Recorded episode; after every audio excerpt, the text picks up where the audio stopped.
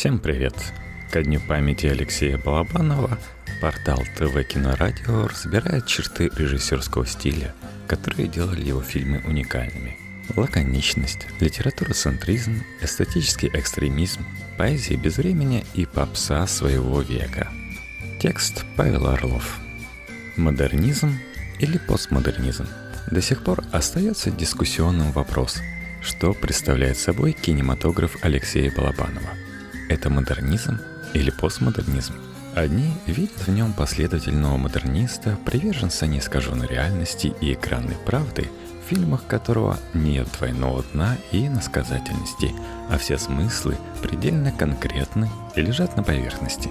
Никита Михалков, подтверждая эту точку зрения, замечал. Для меня отражение всегда сильнее луча. Балабанов никогда не шел по этой формуле. Он шел по прямой. Получу. Вместе с тем, Балабанов не был чужд решений, характерных скорее для постмодернистского кинематографа. Например, он обыграл жанровые традиции, клише в «Брате 2», «Жмурках» или «Мне не больно». Намеренно занимался самоцитированием в «Кочегаре» и «Я тоже хочу». И всегда использовал метод-текстуальный прием «кино в кино». Пожалуй, в случае Балабанова вернее всего будет отказаться от однозначных категорий – тем более, что некая переходность, промежуточность – одно из ключевых свойств его творчества. Провокация, насилие и порнография. Кинокритики часто сравнивают Балабанова с датским злым гением Ларсом фон Триером. Двух режиссеров действительно можно найти множество сходств, вплоть до внешности. Но, пожалуй, самое главное из них – стремление разрушить табу – выйти на запретные территории, преодолеть рамки и границы. И фон Триера и Балабанова часто называют провокаторами и даже экстремистами от кино. Оставив в стороне эпатажные заявления режиссера, вроде того, что он евреев как-то не очень, и обратимся к его фильмографии. Балабанов неоднократно шокировал публику натуралистичным экранным насилием – в «Брате», «Брате 2», в «Войне» и, конечно же, в «Кинь-Оле» «Груз-200». Причем надо заметить, что насилие у него действительно потрясает, поскольку жестко привязано к действительности. Это, кстати, еще один повод в пользу Балабанова модерниста. У крупнейшего кинематографического постмодерниста Квентина Тарантино насилие оказывает другой эффект, потому что подчеркнуто абстрактно комиксообразно – Балабан уже снимал конкретную реальность, то, как бывает в действительности. Самый провокационный фильм Балабанова после «Груз-200» — это, пожалуй, про уродов и людей. Словами критика, слегка неопрятный, если не сказать грязный секс, встречается во всех его картинах. Но здесь режиссер поколебал особый род кинотабу – запрет на порнографию. Балабанов одним из первых в истории мирового кино – обратился к теме производства порно. Причем на колоритной декадентской фактуре России рубежа 19-20 веков. Впрочем, надо заметить, что куда больше обнаженных тел или трупов в кинематографе Балабанова шокирует атмосфера тоски, безысходности и тлена. Режиссер неохотно дает зрителю надежду, наличие которых, по мнению многих, является обязательным условием цельного художественного произведения – и, пожалуй, в этом и состоит подлинная провокационность его творчества. Впрочем, глобально кинематограф Балабанова о любви. Так, во всяком случае, считал сам автор. Литература-центризм. Кинематограф Балабанова, будучи укорененным в национальной традиции, литература-центричен. История и исследования характеров для него всегда были важнее визуальной стороны – Вдова Балабанова и художник по костюмам часть его фильмов Надежда Васильева рассказывала, что прежде чем писать сценарий, режиссер всегда набирал много классических книжек. Поэтому неудивительно, что в каждом фильме Балабанова можно встретить знакомые литературные мотивы, а часть картин является экранизациями. «Счастливые дни» он снял по мотивам произведений Самуэля Беккета – Замок – киноадаптация Франца Кавки. Морфий – Михаила Булгакова. А в «Грузе-200» можно обнаружить следы святилища Уильяма Фолкнера. Впрочем, Балабанов многие годы грезил экранизации пана Кнута Камсуна, камера обскура Владимира Набокова и пикника на обочине братьев Стругацких. Фильмы, увы, не состоялись из-за авторских прав или финансов. С классической русской литературой Балабанова роднит выбор сюжетов и героев, характерных для его любимых писателей – Достоевского, Лескова, Куприна. Его центральный персонаж – кто-то средний между маленьким человеком и лишним человеком, благородным разбойником и благородным дикарем – это по-своему обаятельный чудак и чужак, который не различает оттенков зла, находится на пределе своего существования и вершит собственное правосудие. Любопытно, как обычная зрительница охарактеризовала Данила Багрова. А парню зовут Данила, и он такой нежный, добрый и всех убивает. В связи с этим балабановский сюжет часто имеет два ключевых мотива – Приезд героя в большой город и восстановление попранной справедливости. Обе темы очевидно созвучны большинству жителей России, а потому кино Балабанова и стало народным.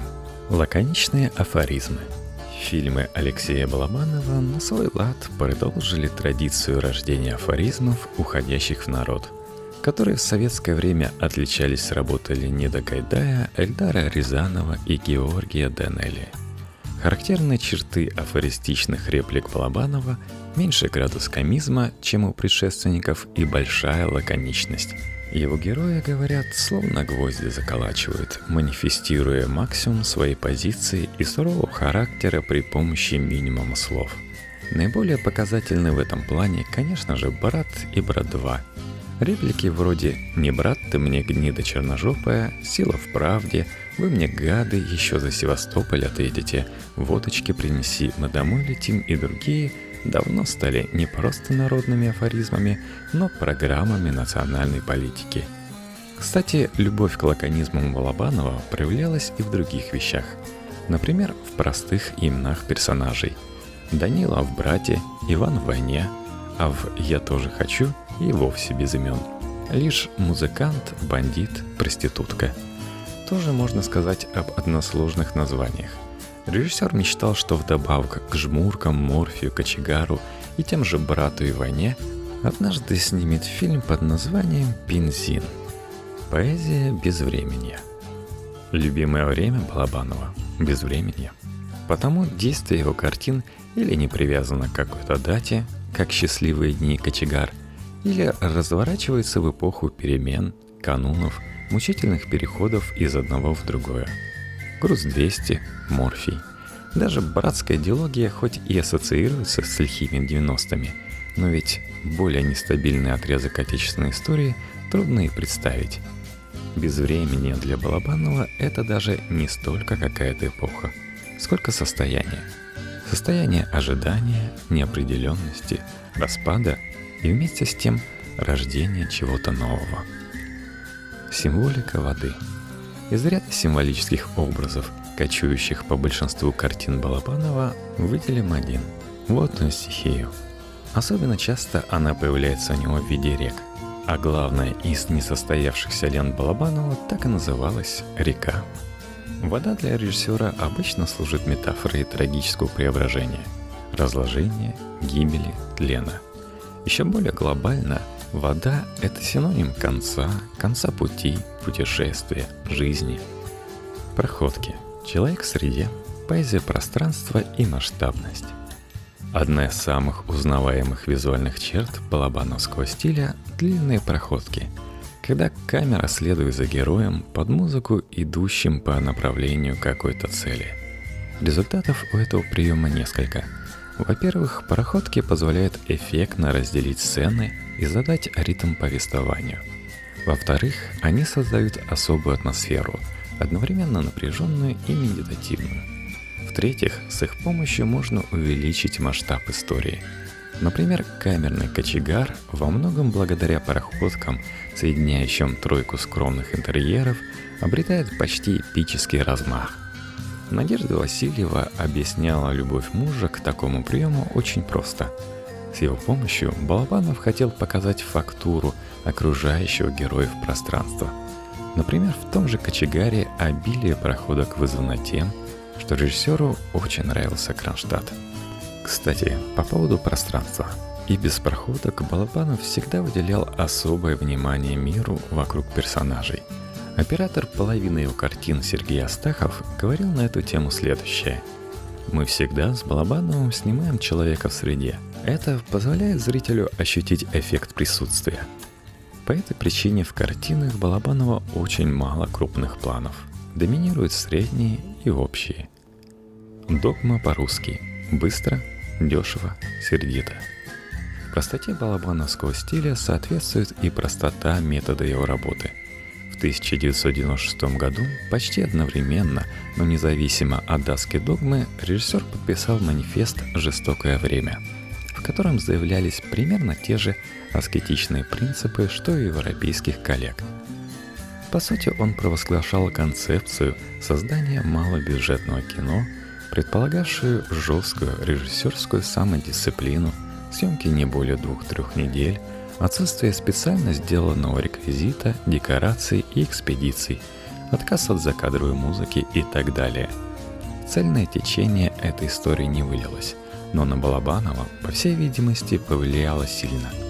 На протяжении четверти века в кино режиссер славился способностью снимать скоро и дешево, о чем неоднократно заявлял – мы любим работать быстро. Я делаю по фильму в год. Например, «Кочегар» был полностью снят за 18 дней. Кроме того, Балабанов не любил дубли, делая, как правило, не больше трех повторов. Он никогда не занимался раскадровками, предпочитая объяснять, как должен выглядеть кадр на словах. И после замка он никогда не проводил пробы, а вместо них просто общался с человеком. Я разговаривал с артистом и решал – может он играть роль или нет. Это более плодотворный путь, чем дурацкие пробы. Правда, продюсер Сергей Сельянов, сделавший почти все фильмы Блабанова, отмечает своего рода проклятие, неизменно сопровождавшее режиссера. Ему никогда не везло с погодой.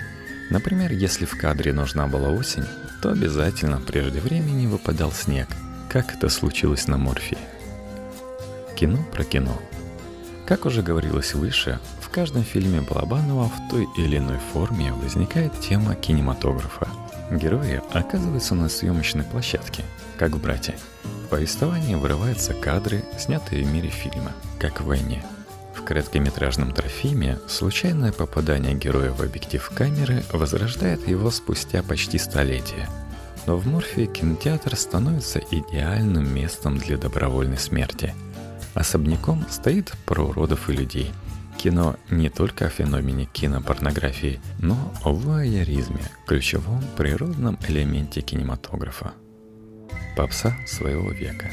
Наконец, еще один ключевой элемент кинематографа Балабанова – музыка. Именно она обычно открывает его фильмы и служит выходом из них.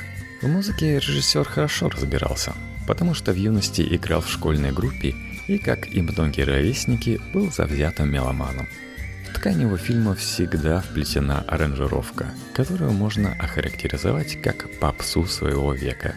То есть музыка, наиболее популярная во время действия экранной истории. В «Счастливых днях» звучит фокстрот Гарри Уорнера. В «Морфии» — мелодии со сборника «Любимые песни Николая II». В «Грузии 200» — постсоветские шлягеры от Юрия Лозы до «Землян». А в «Войне» и в «Обеих братьях» представлена вся панорама русского рока. От Наутилуса Помпилуса и аукциона до Сплина и Земфиры.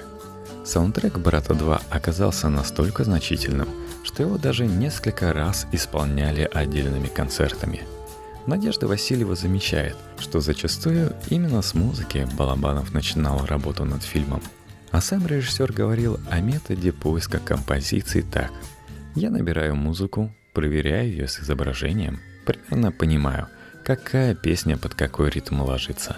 Заметим, что музыкантов Балабанов любил особенно. В финале «Я тоже хочу» именно музыканта в лице Олега Гаркуши принимает колокольня счастья. А вот режиссера в лице самого Балабанова нет.